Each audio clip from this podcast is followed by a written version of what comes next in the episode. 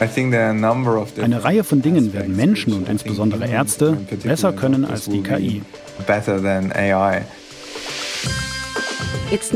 Es geht nicht so sehr darum, dass die KI uns die Jobs wegnimmt. Es geht darum, wie sich die Qualität der vorhandenen Jobs durch KI verändert.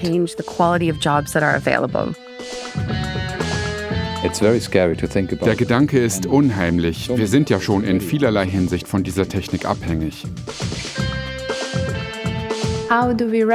Wie regulieren wir sie? Das ist in der Tat ein großes Thema. Keine Technik und auch KI ist nicht nur gut oder schlecht. Also das werden auf jeden Fall gewisse Dinge besser und andere schlechter.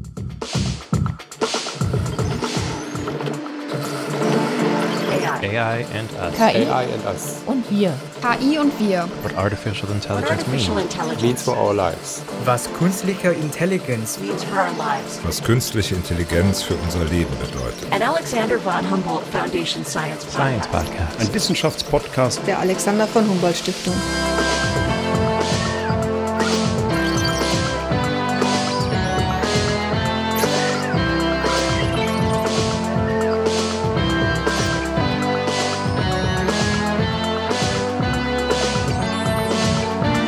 10. Wie verändert KI unser Leben? Mit künstlicher Intelligenz sind viele Hoffnungen verbunden. In vielerlei Hinsicht soll sie unser Leben bereichern. Daniel Rückert, der an KI in der Medizin arbeitet, denkt etwa an Algorithmen, die auf einzelne Patientinnen zugeschnittene Therapien ermöglichen. Precision Medicine lautet der Fachbegriff. Möglicherweise können wir KI-Algorithmen sogar auf ein Individuum aus der Bevölkerung zuschneiden, indem wir diejenigen Trainingsdaten höher gewichten, die denen des Patienten mehr ähneln als andere Daten. Statt Therapien zu verordnen, die im Durchschnitt aller Patientinnen und Patienten gute Ergebnisse liefern, könnten Ärztinnen und Ärzte mit KI-Unterstützung viel genauer auf Einzelfälle eingehen. Scheitern könnte dieser Ansatz aber daran, dass er sehr viele Patientendaten benötigt, damit für jeden Einzelnen genug ähnliche Fälle in der Datenbank sind. Eine solche Datenbank aufzubauen, ist schwierig. Vielerorts, auch in Deutschland, machen sich Leute große Sorgen, wenn es um die Nutzung ihrer persönlichen Daten geht, vor allem in der Gesundheitsversorgung, weil Gesundheitsdaten zu den sensibelsten Personendaten überhaupt gehören.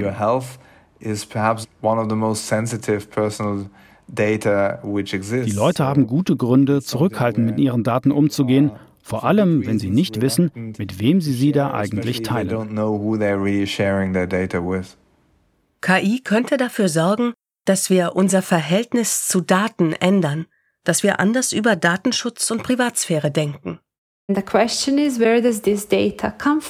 Die Frage ist, wo kommen die Daten her? Und noch wichtiger, wem gehören sie? Milica Gasic, Forscherin an der Uni Düsseldorf, beschäftigt das Thema ebenfalls.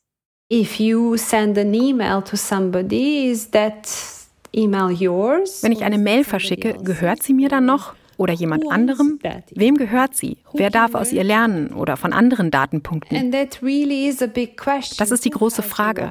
Wer hat das Recht, die Daten anzusehen? Wer darf damit ein KI-Modell trainieren? Wer darf damit Geld machen? Wer darf die Informationen aus diesen Daten nutzen? Für ihre eigene Arbeit an Systemen, die besser darin sind, Dialoge zu führen, hat sie verschiedene Zukunftsvisionen. Eine ist, dass eine solche Dialog-KI als Lehrer eingesetzt wird. Wenn wir eine Konversations-KI als Lehrer einsetzen, kann sie jeden und jede unterrichten. Man braucht nur Internet. Das wäre traumhaft. Das ist der größte Nutzen von KI. Sie ist so viel skalierbarer als jede physische Präsenz. Wissensvermittlung mit KI hat großes Potenzial. Für Christian Becker-Assano kommt es aber auch darauf an, welches Wissen an wen vermittelt wird. Ich mag soziale Roboter sehr gerne. Sie sind Teil meiner Forschung. Aber es alarmiert mich, wenn sie jetzt kommerziell eingesetzt werden. Er denkt dabei an ein Start-up, das einen kleinen, 30 cm großen Roboter anbietet. Echt süß, gut designt und wirklich interaktiv. Aber sollte so eine Lehrerin oder ein Erzieher aussehen? Dieser soziale Roboter im Kinderzimmer soll meinem Kind dann Sozialverhalten und eine Sprache beibringen, also all das, was Menschsein ausmacht. Eine Sprache zu unterrichten heißt auch die Kultur zu kennen. Beim Sprachenlernen geht es auch darum, etwas über das Land und seine Kultur zu lernen und die Person kennenzulernen, die sie unterrichtet. Man wird sich immer an die Person erinnern, die einem eine Sprache beibringt, weil das etwas so Persönliches ist. Und dann das Sozialverhalten. Wie soll ein Roboter, der soziale Fähigkeiten nachahmt, sie auch lehren?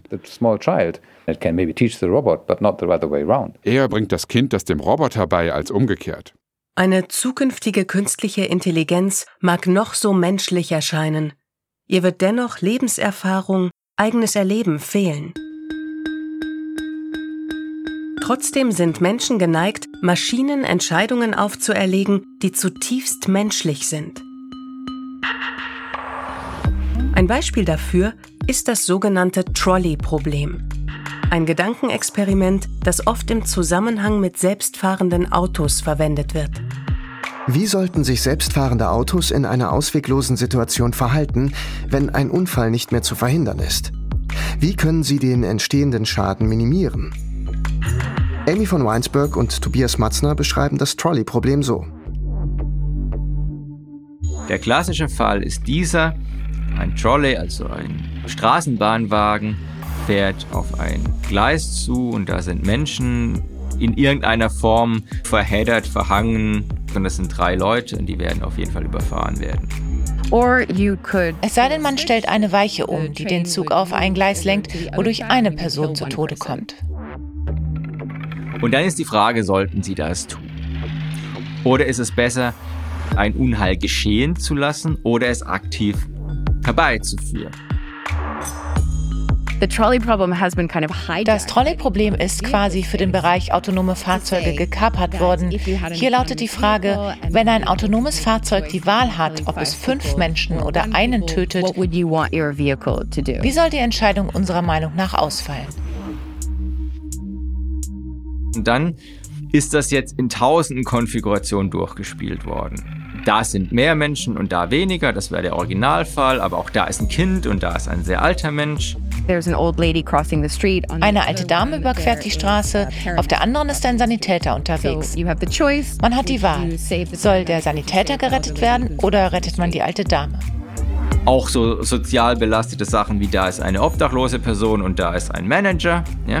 Also all das, all das gab's und dann ist immer so die Frage, was sollte passieren? Auf einer Website werden verschiedene solcher Szenarien beschrieben. Nutzerinnen und Nutzer können abstimmen, welche Handlungsoption sie akzeptabler finden. Die Antworten wurden erstmals 2018 wissenschaftlich ausgewertet. They came to the conclusion that man kam zu dem Schluss, dass das Auto sich je nach Situation so oder so entscheiden soll. Das ist falsch. Sie hätten sagen sollen, diese 100 oder 1000 Menschen würden folgende Entscheidung des Autos vorziehen. Und es ist moralisch gesehen eine ganz andere Frage, ob ein Individuum in dieser Situation so oder so handeln sollte oder ob ein Autokonzern Autos bauen sollte, die aus Prinzip so oder so handeln. Hier tun wir aber so, weil vorher ein Mensch, also ein moralfähiges Wesen im Auto saß und gelenkt hat, dass jetzt im Auto selber auch die Moral sein müsste. Das Trolley-Problem ist manipulativ eingesetzt worden, um den Unterschied zwischen dem, wie Menschen in so einer Situation handeln würden und wie sie handeln sollten, zu verwischen.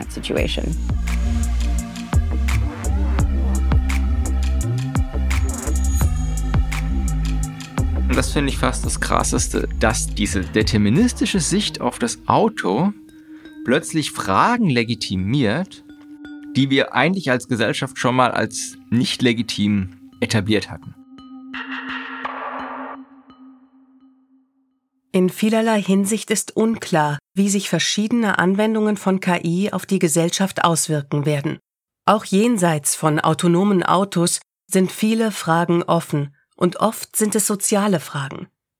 Amy Van Weinsberg will deshalb Vorsicht walten lassen. Wir müssen erkennen, dass es immer noch so eine Art gesellschaftliches Experiment ist. Während wir KI in die Gesellschaft einbetten, nehmen wir alle an diesem Experiment im großen Stil teil.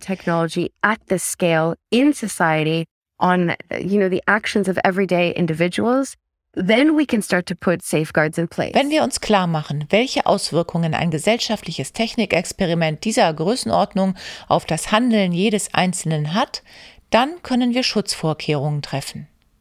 Sie warnt davor, dass KI zu schnell zu einer Infrastruktur wird, die sich einmal angeschafft und im Einsatz nur schwer wieder abschaffen oder durch etwas Besseres ersetzen lässt. Sie zieht den Vergleich zu Autos und der zugehörigen Straßeninfrastruktur. Der geschaffene Status quo macht es schwierig, vom Individualverkehr loszukommen. Dass KI zur Infrastruktur wird, ob das nun gut ist oder bedenklich, davon geht auch Tobias Matzner aus. Ich glaube, KI wird immer weniger einfach ein Thema werden als KI. Das ist einfach inzwischen so eine grundlegende Technik wie der Computer eben auch. Früher war es noch was Besonderes einfach, dass man was mit dem Computer macht. Dass man was mit dem Computer macht, würde heute kein, wirklich niemand mehr interessieren, sondern die Frage ist, was machen wir denn mit dem Computer? Und ich glaube, da werden wir mit KI auch hinkommen. Wir werden uns einem Punkt annähern, wo wir über künstliche Intelligenz und die daraus entstehenden Anwendungen so reden, wie wir heute über Computer reden. Dann wird künstliche Intelligenz wirklich Alltag sein. Sie wird Teil unseres Alltags sein. Wie sehr wir sie zum Teil von uns werden lassen, müssen wir auf dem Weg dorthin entscheiden. Das war die zehnte und letzte Folge von KI und wir, ein Wissenschaftspodcast der Alexander von Humboldt Stiftung. Die Expertinnen und Experten in dieser Serie waren Christian Becker-Assano, Professor für Künstliche Intelligenz an der Hochschule der Medien in Stuttgart. Martin Butz, ehemaliger Feodor-Lünen-Stipendiat der Alexander von Humboldt Stiftung und Professor für Computer Science and Psychology and Cognitive Systems an der Universität Tübingen. Milica Gasic, Sofia Kowalewskaja-Preisträgerin und Professorin für Dialog Systems and Machine Learning an der Heinrich-Heine-Universität Düsseldorf. Tobias Matzner, Professor am Institut für Medienwissenschaften, Fachbereich Medien, Algorithmen und Gesellschaft an der Universität Paderborn. Ehemaliger Feodor-Lünen-Stipendiat der Humboldt-Stiftung. Daniel Rückert, Alexander von Humboldt Professor. Professor für Artificial Intelligence in Healthcare and Medicine an der Technischen Universität München. Sowie Amy von Weinsberg, Alexander von Humboldt Professorin für Applied Ethics of Artificial Intelligence an der Universität Bonn. Es sprachen Sarah Giese, Irina Scholz, Nils Kretschmer und viele mehr. Titelmusik Josh Richard. Produktion Thomas Reintjes. Übersetzung Linda Lichneid. Redaktion Mareike Ilsemann, Alexander von Humboldt Stiftung. Mehr zu Humboldt KI unter www.humboldt-stiftung.de